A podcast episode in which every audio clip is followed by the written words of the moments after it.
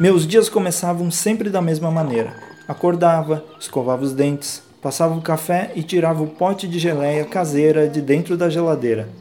Colocava o pão para torrar e esperava eternos minutos até que ele saltasse majestosamente, lançando seu aroma celestial por todo o apartamento. Meu café da manhã era simples, mas nada poderia ser melhor do que aquilo. Para harmonizar com essa maravilhosa sequência de acontecimentos matutinos, eu deixava um vinil tocando ao fundo com uma música especialmente selecionada para o momento. Nessa manhã, tudo poderia ter continuado da mesma maneira, se a minha geleia não tivesse sumido. Bem, eu era tão obcecado por geleia que mantinha uma lista de geleias que estavam terminando e geleias que eu ainda queria experimentar. Digamos que isso fosse um hobby.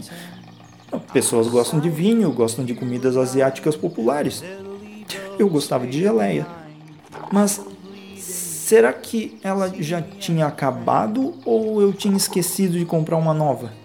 Ou será que ela realmente sumira da minha casa?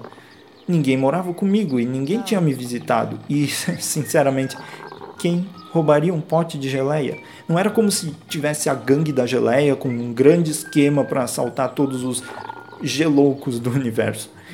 Então eu concluí que tinha esquecido de comprar um pote novo, era a única conclusão. E era muito mais fácil do que voltar a ver vídeos sobre teorias da conspiração. Então, veja bem, querido ouvinte, é aqui que a coisa começa a ficar estranha. É, você sempre vai ouvir alguém contando histórias sobre como um acontecimento simples desencadeou milhares de ramificações inimagináveis. Um dia, um homem foi buscar leite para as crianças e acabou sendo levado para conhecer dinossauros. Isso não é brincadeira, essas coisas acontecem e comigo não foi diferente.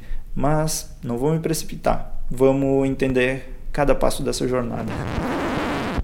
Calcei meu sapato para sair de casa, vesti meu casaco e fui correndo até a loja de geleias na segunda esquina, depois da oitava rua à esquerda do mercado, no beco ao lado do chafariz de ponta cabeça. Dei três batidas na porta de madeira que tinha os dizeres Geleia da Véia, escritos em uma plaquinha dourada. Pode entrar, tá aberta. Alguém gritou com a voz abafada lá de dentro. Entrei, mas não havia ninguém por lá. Apenas uma loja aconchegante com geleias por todos os lados. Dei uma verificada, porém a próxima geleia da minha lista não estava em lugar algum. Procurei durante 10 minutos pelo sabor de melancia com queijo até que resolvi perguntar à entidade que me mandara entrar. Oi, ei, com licença, tem geleia de melancia com queijo? Tem sim, vem aqui pegar. Bom, eu passei pelo balcão do caixa e abri a porta. O que vi foi um salão ainda maior, repleto de caixas e mais caixas e mais caixas de geleias. Era realmente um grande estoque.